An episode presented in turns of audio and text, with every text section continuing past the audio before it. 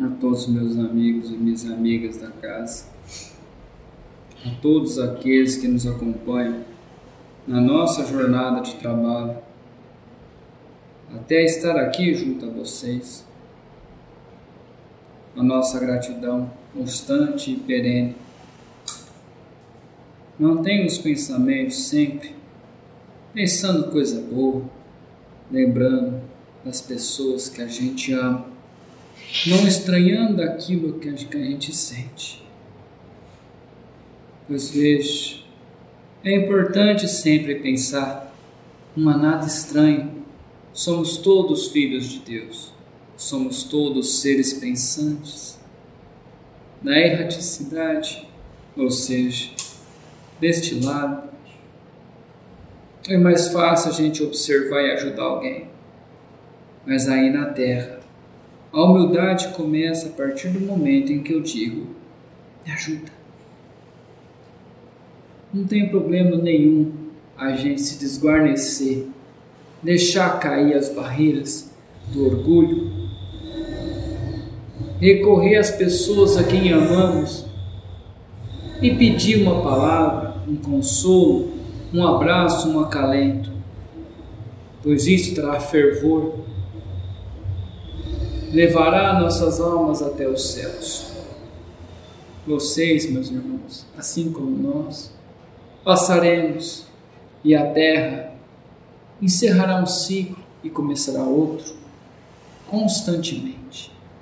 A nossa passagem na terra não é a mesma em todas as oportunidades na verdade, todo abrir de olhos é diferente, pois significa uma nova oportunidade de viver, de vencer, de ser mais feliz. Portanto, sejais feliz.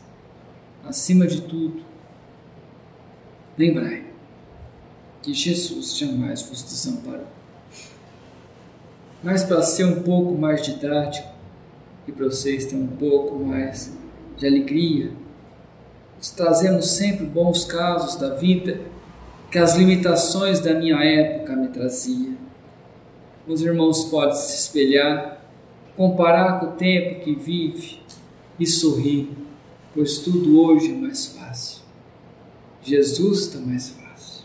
É mais fácil de ler, de ouvir, do que na minha época.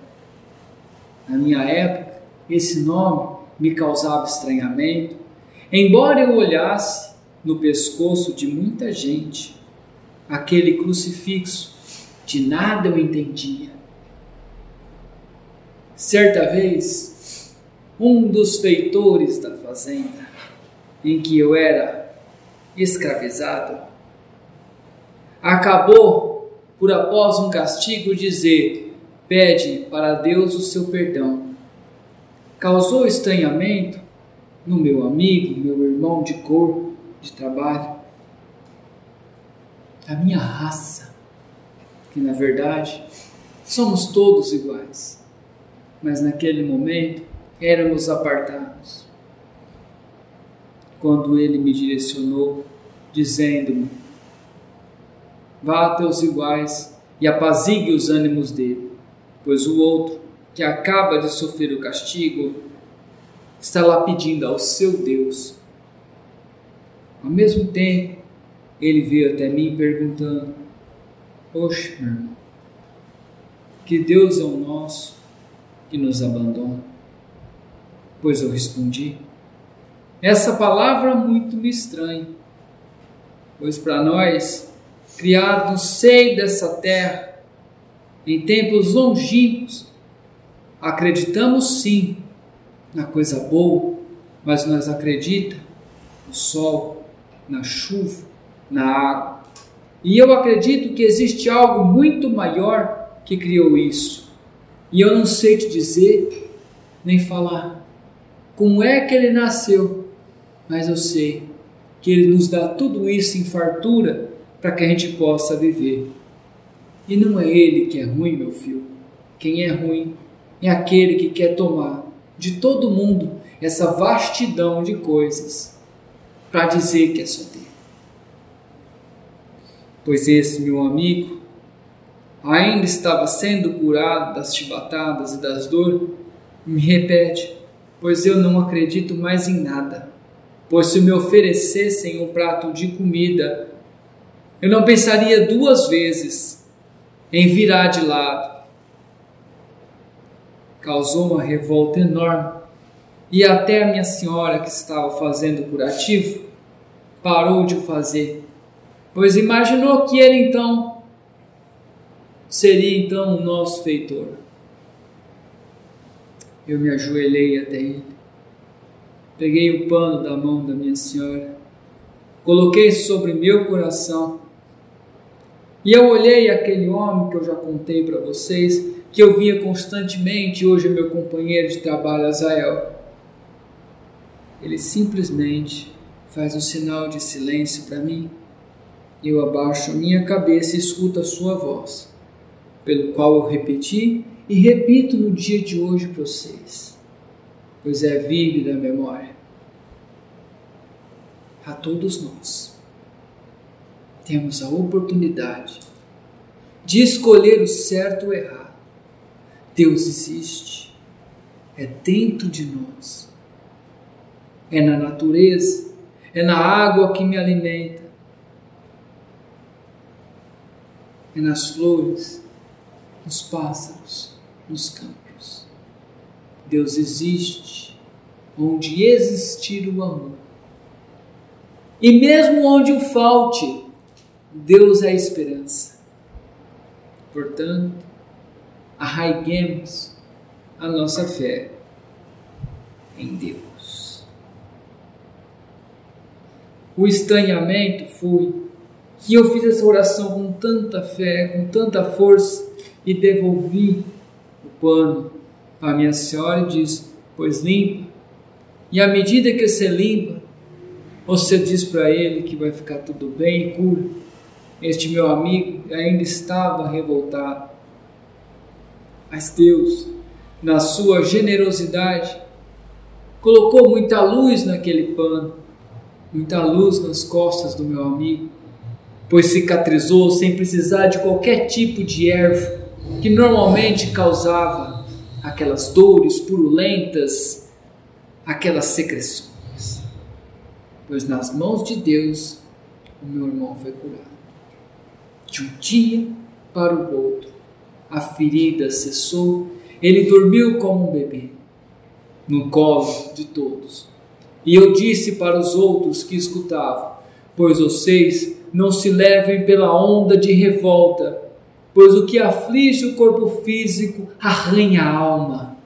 E se arranha a alma, é preciso ter paciência, pois Deus nos deu a oportunidade de estarmos juntos e juntos estaremos nos bons e nos maus momentos.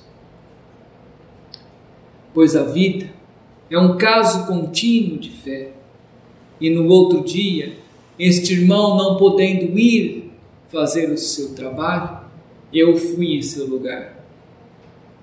Para minha desesperança, um de nossos animais acabara de romper a cerca e foi pastar em gramas muito longínquas, pelo qual eu acabei indo farejar para encontrá-lo. Quando lá cheguei, para minha surpresa, ele estava todo feliz pastando.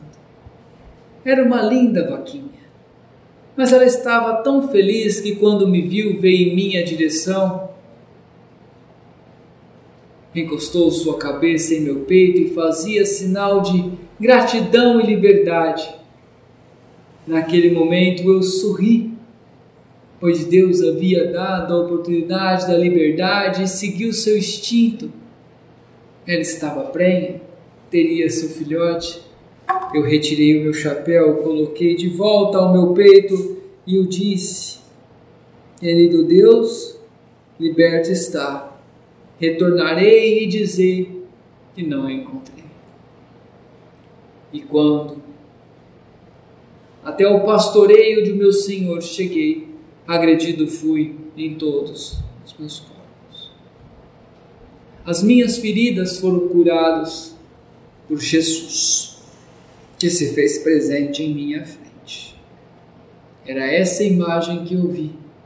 E eu não pude dizer a ninguém, mas quando Camille desceu, a filha do Senhor, e eu descrevi aquele homem, ela disse: Como conhece Jesus? E eu disse: Eu não conheço. Lhe fui apresentado hoje. Aquele homem de sorriso generoso que me ofertou a energia e que diria que minha barriga estaria farta, que curou as minhas feridas e no outro dia servi de exemplo, como mesmo este querido irmão disse para mim: com teu corpo também servirá de exemplo para aqueles calamitosos, aqueles pelos quais desejam o conflito. Neste momento soltará a morte, Jacó. E quando disse a todos que este homem, pelo qual perguntei o nome, você não é o mesmo homem que aparece para mim sempre? E ele repete: Não. Tenha permissão de trazer o meu nome diga a eles que amo Nazareno. Esta é uma oportunidade que Jesus me concedeu pela Sua presença. Mal sabia eu quão iluminado era. Era como uma criança dos dias de hoje ganhar o melhor dos presentes e não saber como desfrutar. Honrei-o e disse: Obrigado, Nazaré. O senhor é um homem muito afeiçoado. E ele me diz: Me enxerga com a alma, Jacó, e não com os olhos. Tua humildade fará com que chegue aos céus rapidamente, mas aguarde, há muito a fazer na terra.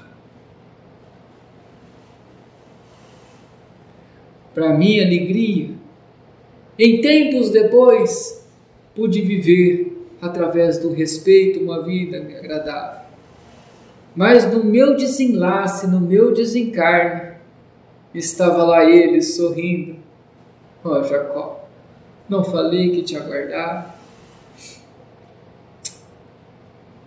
Me abraçou, agachou-se,